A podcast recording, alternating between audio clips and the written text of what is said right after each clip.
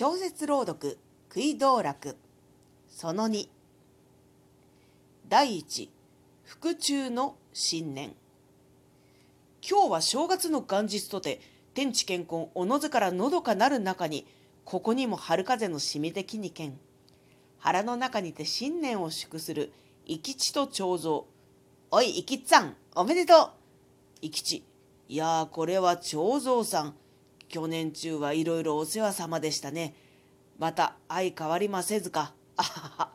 時に長蔵さん、今日は正月の元日といって、一年に一度の日だから、お互いに少し楽をしたいね。私たちぐらい年中忙しくって惨めなものはないぜ。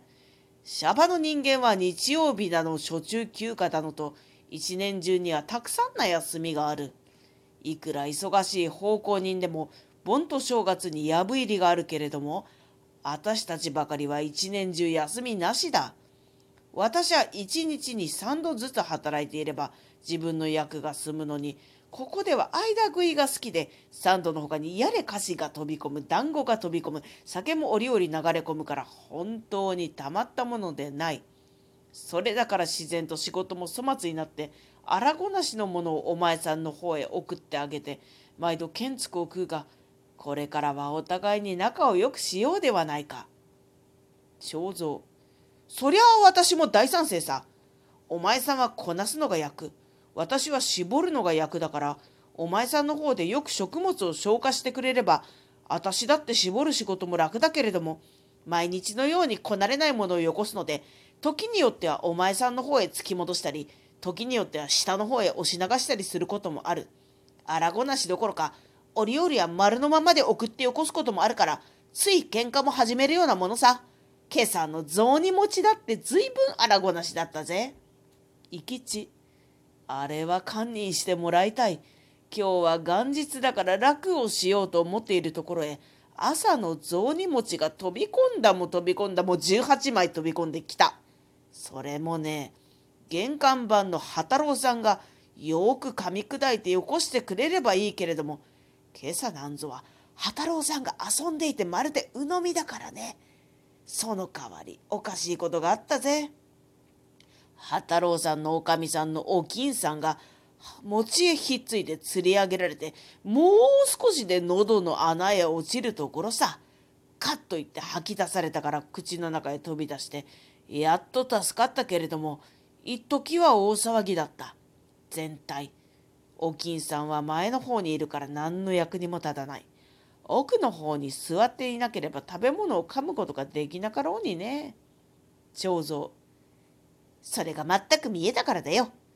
外見にお金さんを前の方へ置くのだ。肝心の奥の方はおごむさんなんかに任せきりだから、畑郎さんだってろくな仕事ができない。仕事を大切に思ったら、前の方はおごむさんでも何でもいいけど、奥の方こそお金さんに手伝わなくてはしょうがない。正月早々お金さんもとんだ目に遭いなすったね。生き地。まあ何にしろ今日はお互いに遊びたいものだ。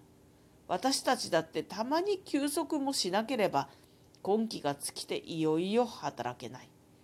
シャバにある大きな蒸気機械も折々休息をさせて大掃除もしなければゴミが溜まったり油が切れたりして時期に機械が壊れてしまう。機械は壊れても取り替えることができるけれども私たちばかりはかけがえがない。随分心細いものさと夢中になって話しけるところへ何やらあがき水の上より流り来るものあり生きち驚き。おやおやなんか来たぜ妙なものが。うんおとそだ。もみのきれい包んでみりんへ浸してあるから、もみの染め色が一緒に流れてきた。長蔵さん、すぐにそっちへ回してあげるよ。長蔵、山っぴらだ。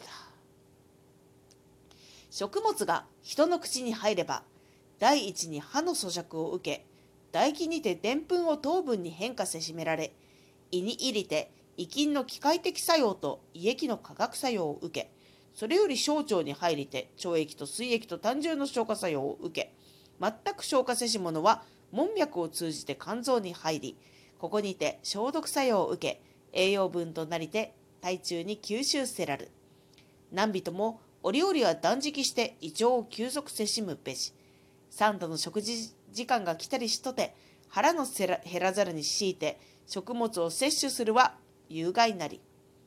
塗装赤き布に包むは害あり。白布かガーゼにすべし。雑煮を作るときは汁の中へ薄切りの大根を加うべし。大根は化学作用にて餅を消化せしむ。何時にも餅を食したる後は大根かあるいは大根おろしを喫すべし。